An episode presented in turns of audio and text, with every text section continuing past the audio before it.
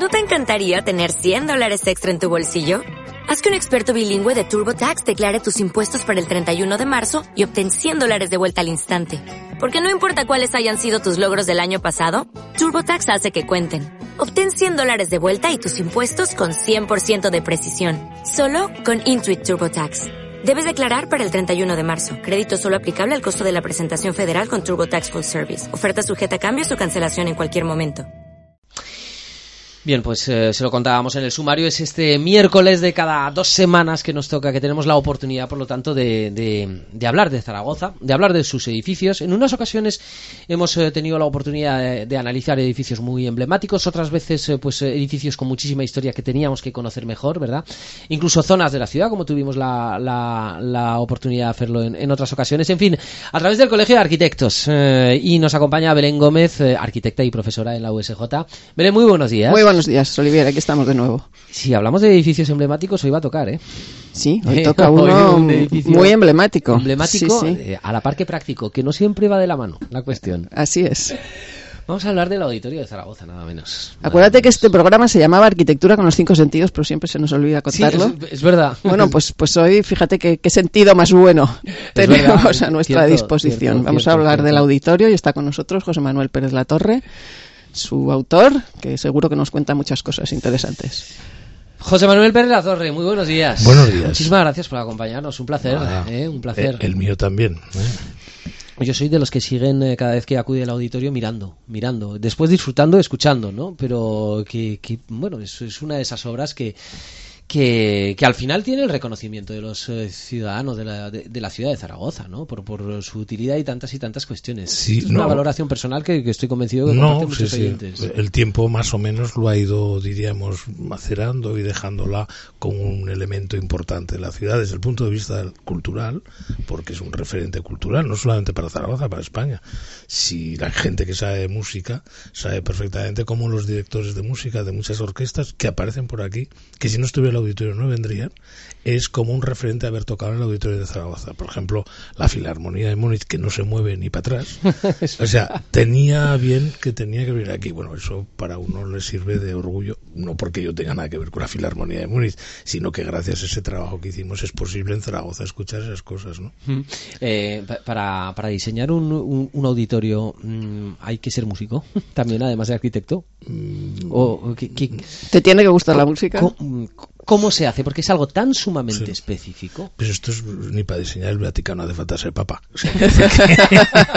que, es, un poco, diríamos, sí, evidentemente que entran muchísimas circunstancias, ¿no? Es decir, la, acústica, diríamos, es el elemento fundamental, pero no el, más importante. el más importante al final, porque si no se oye le hemos fastidiado. Pero, diríamos, hay cosas mucho más importantes. Un edificio de ese porte o de esa dimensión para una ciudad como Zaragoza, para otras también, eh, viene a ser un referente del momento cultural de aquella ciudad, de aquel lugar, y en este caso de España, porque el Auditorio de Zaragoza está inmerso en un programa nacional que fue la construcción de auditorios. España tenía un problema con las orquestas en general, y era que venían a tocar a España, pero había muy pocos sitios.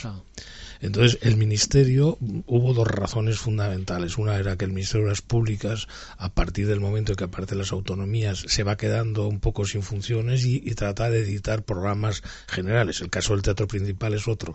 Es decir, dentro de lo que son teatros de titularidad pública, el Ministerio opta por seguir. Y en el caso del auditorio, lo mismo, ¿no?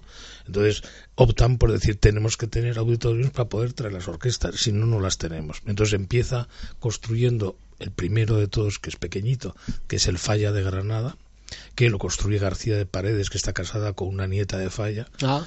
Eh, y García de Paredes en un primer momento es como el referente en los auditorios españoles. Construye este, construye Valencia, sus hijos, porque muere, eh, termina en Murcia. ¿Eh?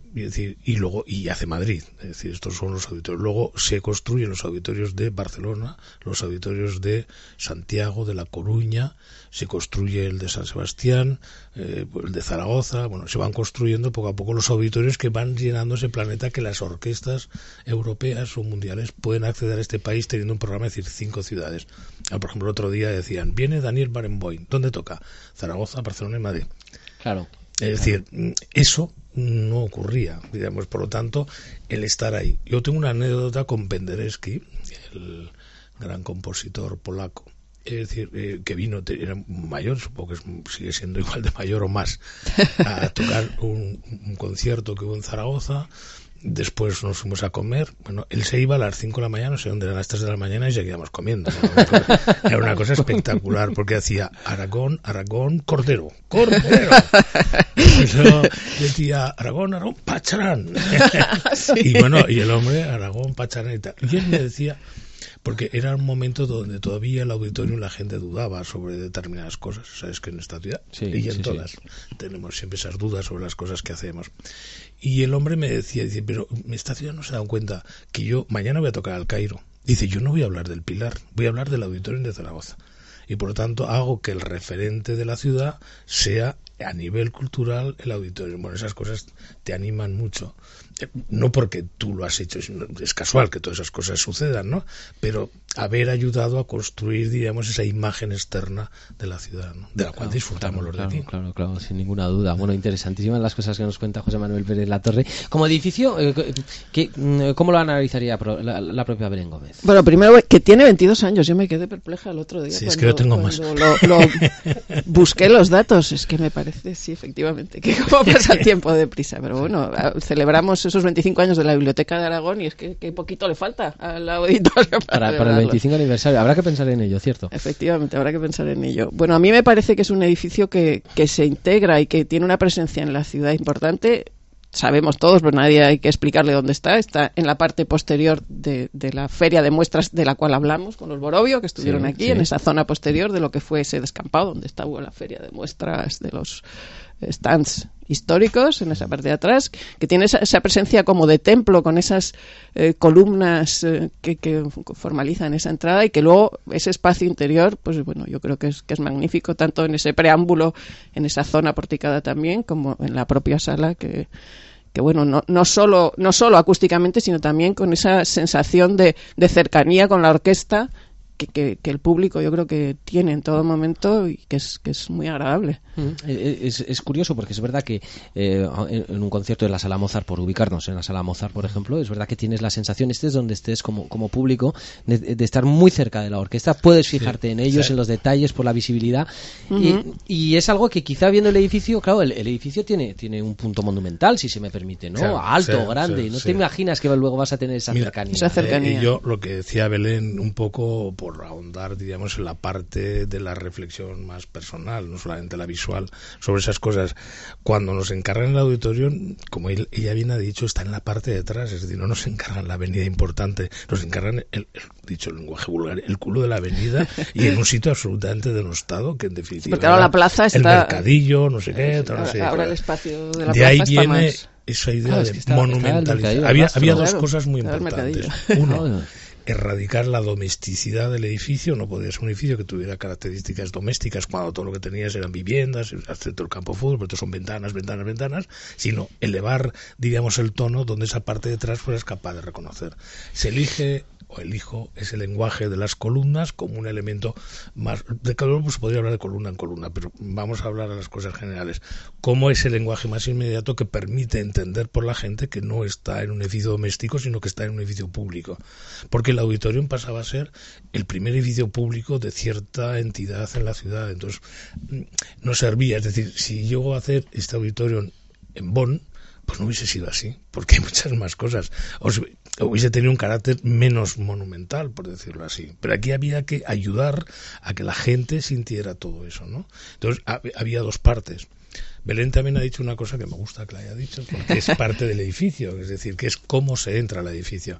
Eso está requete pensado, es decir, el edificio se está fuera y se está dentro. Eh, y se está fuera y se pasa a través de un porche que pasa a través de una especie de prismas de vidrio que entonces entras en aquel lugar donde la entrada colocada en un ángulo domina la perspectiva del conjunto. Verdad.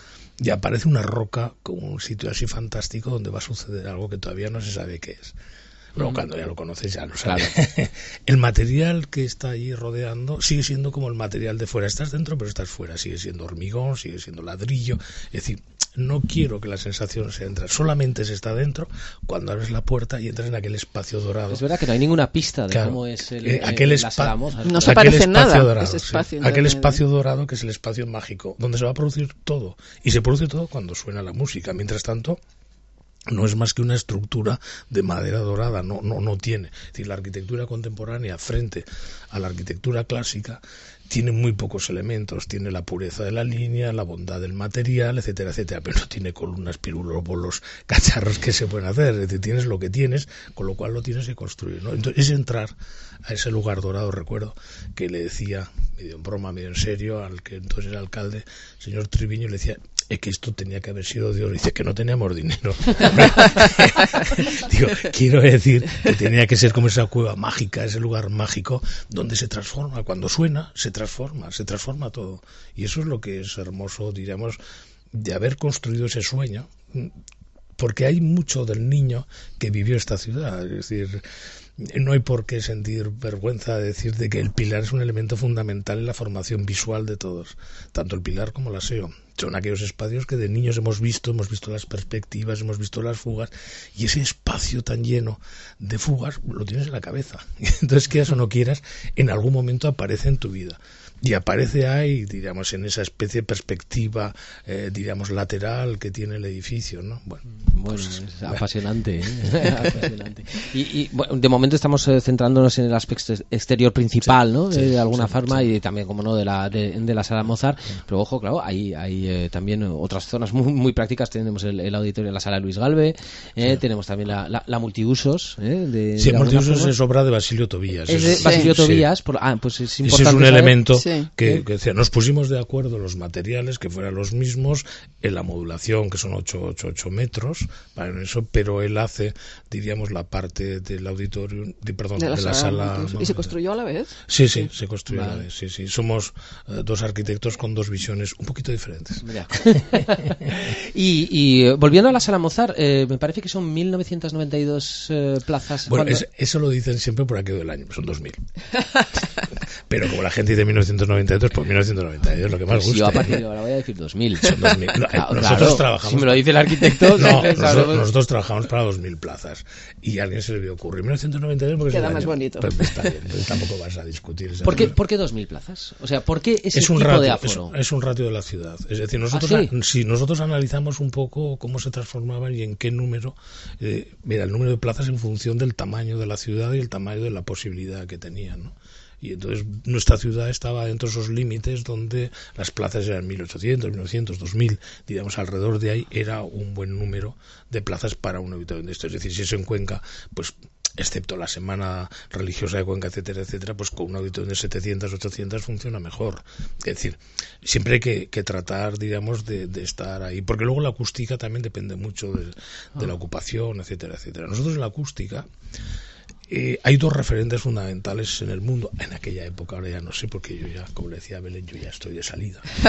Qué en aquel momento la referencia, diríamos, eran dos. Kremer, que era el profesor alemán que había trabajado en acústica en la Filarmonía de Berlín, y los Obearup, que eran los ingleses. Digamos, estas dos escuelas, son escuelas físicas, son las que había. Eh, el, el, Kremer trabaja con muelles físicos de compresión en el aire y los otros trabajan con elementos eléctricos. Yo elegí a Kremer, Kremer porque es el que hace la, la, Filarmonía de Berlín. La Filarmonía es la primera que se construye haciendo que el escenario de la orquesta sea un elemento central. Oh. Donde, en los años 60. Claro, pero es que Sharon hizo ese proyecto en plena Segunda Guerra Mundial en Berlín, se lo dibujaba mientras bombardeaban, que es una cosa que yo cuando leía la historia me quedaba siempre como, como es posible, ¿no? El hombre trabajaba sobre aquella que construyen, eh, después, ¿no? construyen después. Y entonces esa posición central, que es algo que deriva un poco también de la propia historia interna del teatro en Alemania. Wagner ya lo había intentado en Beirut, resolver de una manera quitando el teatro a la italiana, acercando. Pero están Gropius y toda la gente del Bauhaus que tratan con el teatro del mundo. Siempre hay una referencia de ese escenario central que yo creo que Sharon culmina. Pero se convierte en un referente para todos los auditorios del mundo. Es decir, el auditorio eh, de Los Ángeles que hace Gehry es mucho más próximo a, digamos, a la Filarmonía de Berlín que otro, porque al final ocurre como con las iglesias. De una iglesia gótica se parece a otra, aunque sean distintas, y en los auditorios pasa lo mismo. Si tú vas con el mismo proceso acústico, es decir, los auditorios se van a parecer porque te interesan esas cosas. Entonces, Kremer, una de las cosas que decía Person Sarbun, era él lo que quería hacer, y de ahí la proximidad, es decir, y, yo quiero hacer como una gran colina. Dice, ¿cómo se pone la gente a escuchar la música? Dice, si estás por la calle se pone en círculo alrededor del músico. Si vas a ver un concierto al campo, en la vaguada, en la colina, como los famosos conciertos. Bueno, pues es, un poco esa idea, pero a la vez resolviendo la antítesis. Digamos que es un proyecto en contra de la ópera Garnier.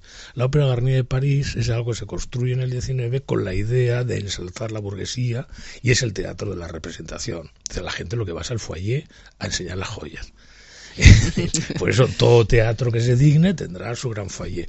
Aquí eliminamos el foyer y aparece un teatro, bueno, que no se enfade nadie, es democrático.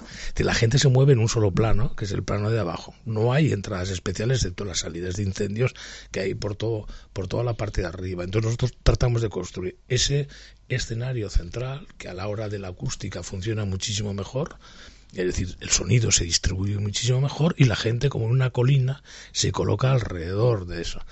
Tiene un problema para las autoridades.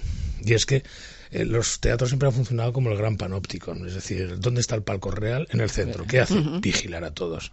Este es el único en que todos vigilamos a las autoridades.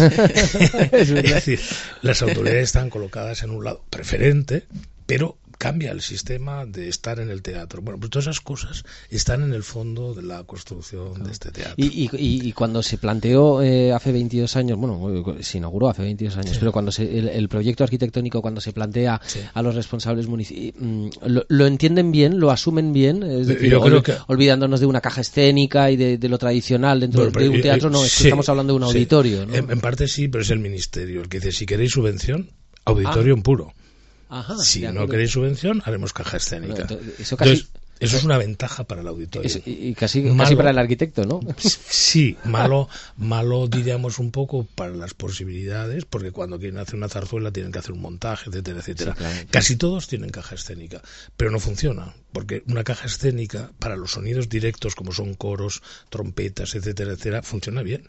Pero cuando funcionan los armónicos que tienen que distribuirse, no funcionan tan bien. Además, la caja escénica se debe pensar para otras posibilidades más allá incluso de entonces, la propia orquesta emplean para, todo, tipo de cosas. Es igual que algunos dicen, porque un, un teatro ópera, es que son distintos. Los tiempos de una cosa y de otra son, es distinto. El teatro principal es un teatro seco. Que yo tuve la suerte. El teatro principal también restauró Es decir, es un teatro seco, es un teatro de la palabra.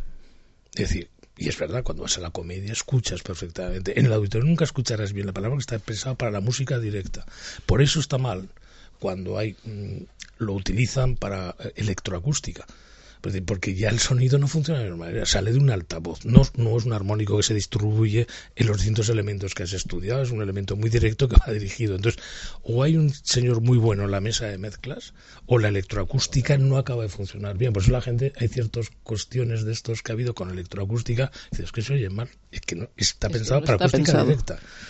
Entonces cada cosa, y un teatro ópera funciona de otra manera. Entonces cuando ¿y por qué no? Pues es que son distintos, es que son cosas diferentes, son cosas de una complejidad distinta. Yo debo decir que 22 años después de su inauguración, eh, yo, para mí siempre es siempre es especial ir a acudir al auditorio. Lo, lo, puedo hacer unos años pues más a menudo, otros años pues menos, depende cada uno de la agenda, también porque no depende... No, las propuestas realmente el calendario, el programa siempre es bueno. Y de la orquesta. ¿Eh? si la orquesta es buena, uno sale emocionado, si la orquesta es mala... Pues, pero, pero, pero, bueno. bueno, yo creo que habrá pocos zaragozanos que no hayan estado en ese edificio pues en todo caso han sucedido muchos eventos de todo tipo hay jotas no sé qué hay de todo. En, todo caso eh, yo siempre digo que si, si alguien eh, todavía eh, no ha ido por ejemplo al auditorio si, si le falta tiene la suerte todavía de que le queda por hacer un descubrimiento claro no, o aunque haya ido. te recomienda no has escuchado a tal va escúchalo y lo descubres y bueno es abrumador pues con el con el auditorio de Zaragoza pasa lo mismo que no, no, han estado enhorabuena porque vais a tener la, la, suerte de vivirlo por primera vez no no no o incluso la gente que haya ido yo creo que al final estas conversaciones lo que sale es que puedes llegar a los sitios y ver con relativamente distintos ojos muchas otras cosas. Y una última pregunta, porque se nos acaba el tiempo, pero eh, ¿Qué vida eh, útil tiene un auditorio como el Auditorio de Zaragoza ahora que cumple 22 años? Que está envejeciendo fenomenal. La misma que la música. Quiero decir que... no, no, pero, pero está envejeciendo estupendo. Que, creo que ahí fui afortunado, que, decir, que de esas cosas metes la pata, pero elegimos bien los materiales. Elegimos unos materiales, por ejemplo, cuando estás en el hall, es que no hay desgaste, está como el primer día, no ha habido que pintarlo, no ha habido no sé qué. Bueno, todas esas cosas ayudan. Y de hecho, en lo que es la sala, decía, hombre, yo supongo que alguna butaca pues van desgastando, son muchas horas estar allí. Creo, lo único que yo quiero recordar que hubo que cambiar fue el, el suelo del, del, escenario principal, que era el que estaba más desgastado. que estaba más desgastado. Pero el, resto, se mantiene con bastante dignidad. Sí, sí. sí, pero hicimos cosas que fueron ocurrencias que en aquel momento, no sé qué, por ejemplo, donde pone los pies, quitamos la madera y pusimos un linoleum del mismo color, que es lo que permitía no hacer ruido. O sea, íbamos un poco... Y, mejorar el desgaste, mejorar la vida del, del Claro, es que esas pequeñas decisiones, la otra todo cuenta. Que, que estaba bien y que venía del aprendizaje del teatro principal era la distancia de las butacas es un sitio donde la distancia es, está bien, porque el teatro, principal, era terrible. Pero es que no me dejaron quitar butacas. Cuando propuse el teatro principal hay que quitar cinco filas, el que todos estaba, que era Ángel Anado, me dijo, ni se te ocurra. Hombre, don Ángel. No vamos a quitar Sí, pudimos quitar del gallinero, que no se veía absolutamente nada. Algunas creo que ahora quieren quitar más. quieren quitar alguna más. Quieren quitar más. Y abajo, es decir, el problema era primero que las butacas la gente iba a ser más pequeñita. Y pues las butacas son diseño de Borovio y no sé dónde estaban hechas, pero era diseño cuando hace la reforma. Cuando hizo la reforma. En el año 39, cuando hace la reforma Borovio Beltrán, eh, ponen esas butacas que había abajo. Y son, por un lado, pequeñas y las distancias muy pequeñas, es decir, es incómodo, realmente incómodo. Y eso, aprendido allí, cuando llegamos al otro, dijimos, Claro, tenemos desde el sitio hasta el otro lado un metro, que pocos auditorios tienen, porque Santander tiene ochenta y tantos centímetros. Que, es, que, que si nosotros íbamos con el metro en todos los lados. Tampoco podíamos más porque hay una distancia de 60 metros que no puedes pasar de ahí porque si no, la que canta, ahí, ahí funcionaba. Eh, me quedo con, con, ganas de, mucho, de, muchas más preguntas sobre una entrevista sobre el teatro principal también. sí, lo primero que tienen que hacer es pintar la fachada. Fíjate cómo está la fachada. Más vale, la, vale. La, la, la, Plaza José Sinúa. Cuidarla, cuidarla, sin duda. Cuidarla. Mira, cuidarla. Hay ahora que hablabais de farolas, hay una farola en la Plaza Sinúa, la última, la que da a la calle San Andrés, que yo creo que el día de la inauguración hace 27 años un camión le dio un viaje. Ahí está. No, no ha tocado nadie. Yo paso y digo, no puede ser. bueno, Vamos a hacer un listado del oyente. Y bueno, ha sido una absoluta delicia tener la oportunidad de hablar, Belén, eh, con, con, el arquitecto del Auditorio de Zaragoza, del cual estamos tan orgullosos. Eh. Yo ya sabía que iba a estar bien. De hoy, eh, estamos tan orgullosos de él. Em, José Manuel Pérez La, Torre, arquitecto, muchísimas gracias. A vosotros. de verdad, ¿eh? De verdad, apúntese a hablar del teatro principal, por favor. yo tengo para hablar de lo que quieras. soy, soy, muy cotilla, muy cotorra. muchísimas gracias al Colegio de Arquitectos por permitirnos estas, estas charlas. Tan Muchas gracias a vosotros. Muchísimas gracias, un placer.